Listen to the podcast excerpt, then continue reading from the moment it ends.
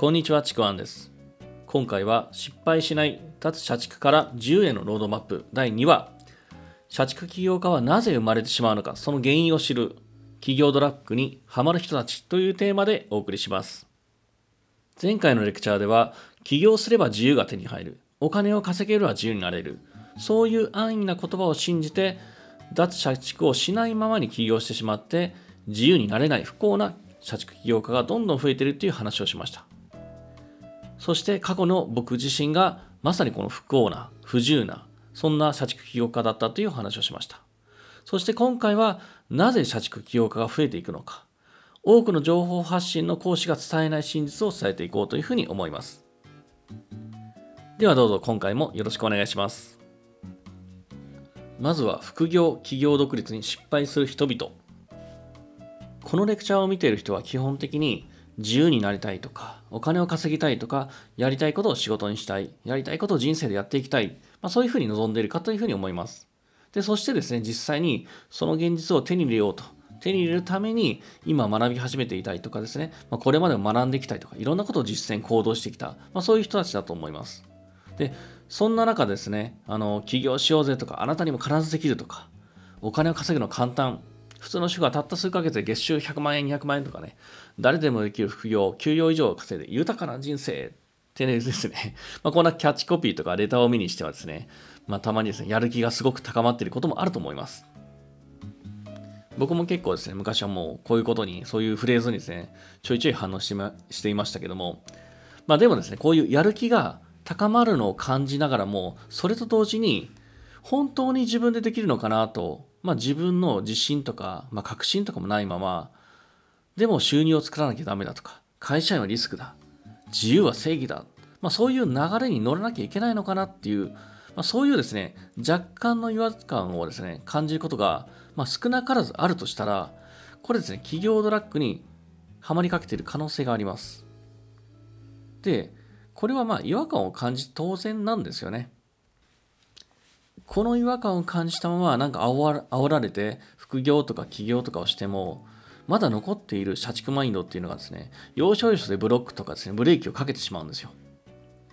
そうしてせっかく始めたのに、学んだのに、結局止め、やめたりとかですね、止めたり、何もやんなかったりとか、そういうことが起きてしまうんですね。で、ここから社畜マインドは日本人の、まあ、社会が生み出した社会学っていう話をしていくんですけども、社畜っていう言葉を僕は何度も使っているんですけども、もうこれはですね、あのまあ、1話目で話したかもしれませんけども、何も今所属している会社が悪いっていうわけではないんですよね。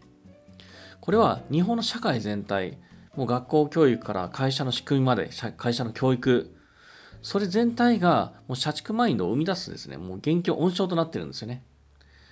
例えば何かを犠牲にしないと欲しいものを得られないっていう意識。住む場所とか仕事、収入は自分でコントロールできない難しいという意識。自分の人生の主体が自分以外のものにあること。努力、根性、精神論で何とかしようとする意識。もうこれらをですね、総じて社畜マインドっていうふうに呼びます。これね、貧乏マインドっていうふうに呼び方もありますけれども、で、このマインドを改革しないと、たとえ副業したとしても、起業したとしても、やっぱり自由になれないんですね。もう不幸な社畜起業家がどんどん増えていくだけになります。これもちょっと僕の過去をあの例にしてお話ししようかなと思うんですけども、本当過去にですね、犠牲にしてることに気づけなかったもう社畜起業家時代です。で、この社畜マインドの最も罪な点っていうのが、自分自身が社畜マインドで動いてるっていうことに気づかないんですね。こういう状態です。で、これを主張している人でも、自分は社畜じゃないって思ってるかもしれないんですけども、実はですね、結構会社員のほとんどが社畜マインドの状態にあったりもします。で、周りが同じマインドなので、そのおかしさにですね、なかなか気づけないんですよね。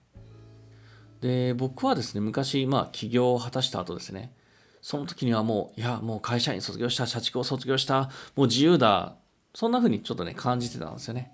でもそれはですね、単純に会社っていうのを辞めただけ、会社員っていうのを辞めただけであって、社畜からの卒業では全然なかったんですね。なんでかというと、独立はしたものの、僕自身のその時のですね、当時の基本マインドって、やっぱりね、変わらないんですよね。何かを手に入れるためには我慢が必要だと。自分よりもとにかくお客さんを優先にしなきゃいけないとか、自分自身の時間を犠牲にしてでも責任感を持ってやることが大事なんだとか、まきついとか辛いっていうのはただの言い訳なんだとか、もう言葉にすると、メッシ暴行ですね。で、他にもですね、まあいろいろあるんですけども、もうなんかね、こう、今例に挙げるだけでも結構嫌な気分になると思うんですよね。で、これって実は経営者側から見たら、この社畜マインドってもう何とも都合のいい社員なんですよね。もう理想の社員像です。で、これは会社員としては当たり前のマインドなんですけども、これはですね、今までの社会が自分たちの都合のいい人間を作るためにもう定着させたもう都合のようにマインドなんですね。誰か一方に都合のよいマインド、決して自分自身に都合のよいマインドではないんですよね。で、それをさも美しい精神精神にですね、仕立て上げて、もう洗脳されている、そんな状態です。で、これが多いのは特にですね、もう30代後半以降が多いんじゃないのかなというふうに思います。まあ僕自身が本当にそうだったので。で、たまにですね、僕あの、テレビのですね、あの、企業紹介とかですね、ふとですね、なんかこう会社の壁にですね、メッシ暴行とかそういう類の言葉がですね、書いてる、額縁が掲げてる、そういうのをシーンを見ることがあると、もうね、ほんとゾッとします。会社のトップが、もう自分の、自分自身を滅してまで、殺してまで、もう会社というものに対して、もう尽くさないといけない。もうそういう考えを持ってる時点でもう、なんだろう、僕の中ではもうアウトなんですよね。もうゾッとします。まあ、けど昔は僕もやっぱそうじゃなかったんですよね。あの、とにかくもう、今このビジネスのためにはもうメッシしなきゃいけない、メッシ暴行しなきゃいけない、そんな感覚だったんですけども、で、まあ、そんな感覚のままですね、社畜マインドのまま独立した結果が、まあ、前のですね、あのところでも伝えたように、家族、人間関係の崩壊、経済状況の悪化、もう身体の不調、精神の不調、まあ、そういうですね、もう暗黒時代を生み出したんですよね。ここでですね、まあ、社畜起業家になりやすいパターン、なりたい、なりやすい人っていうの話なんですけども、これ昔の僕みたいに、ま世間の風潮に煽られたりと、煽られたりとかですね、まあ、何かが不満だったりして、社畜マインドのまま副業とかですね、会社を辞めて起業っていうのを始めると、本当にですね、もう社畜起業家の道へと、もうまっしぐらに突っ走っていくことになります。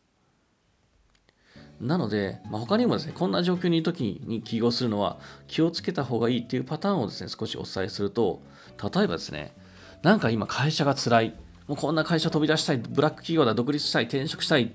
という状態とか、もうここは自分の居場所じゃないよ。もう僕に合った仕事は他にある。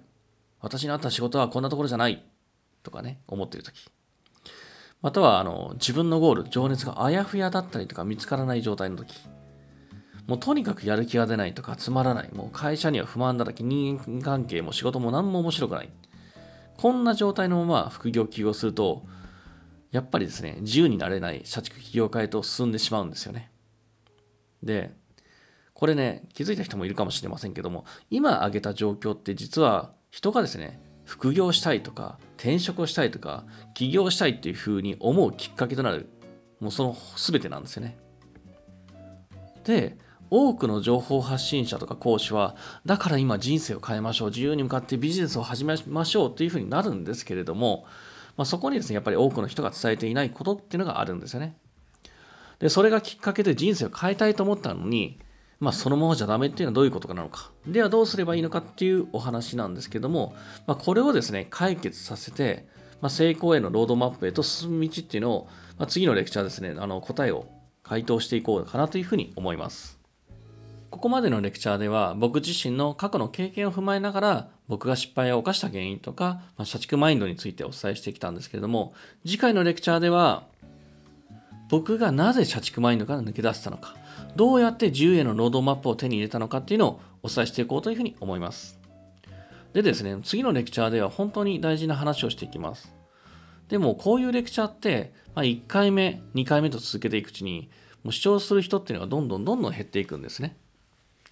これってどういうことかっていうと、結局はそのコミットとか優先度の問題なんですね。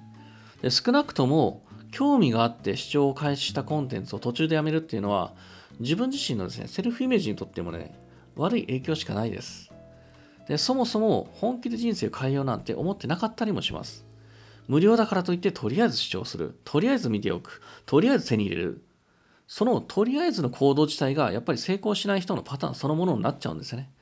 だからとりあえずとか、なんとなく情報を手に入れるっていうことは、もう今すぐやめた方がいいかなというふうに思います。で、情報を手に入れるんだったら、もう最後まで本気で手に入れてほしいというふうに思っています。そうじゃないと見えないものってたくさんあるんですね。もうですね、もうこのパターンにはまってほしくないです。もうですね、いつまでもその辺の社畜と同じように生きるのはやめて、今回を機に社畜マインドのパターンをどんどんですね、一緒にですね、ぶっ壊していきましょう。ぜひ最後まで聞いてみてください。そして次回はですね、あの、脱社畜から自由へのロードマップを手に入れる、脱社畜から自由への最適ルートというテーマをお伝えします。では、今回も最後まで聴いていただいてありがとうございました。では次回またお会いしましょう。ちくわんでした。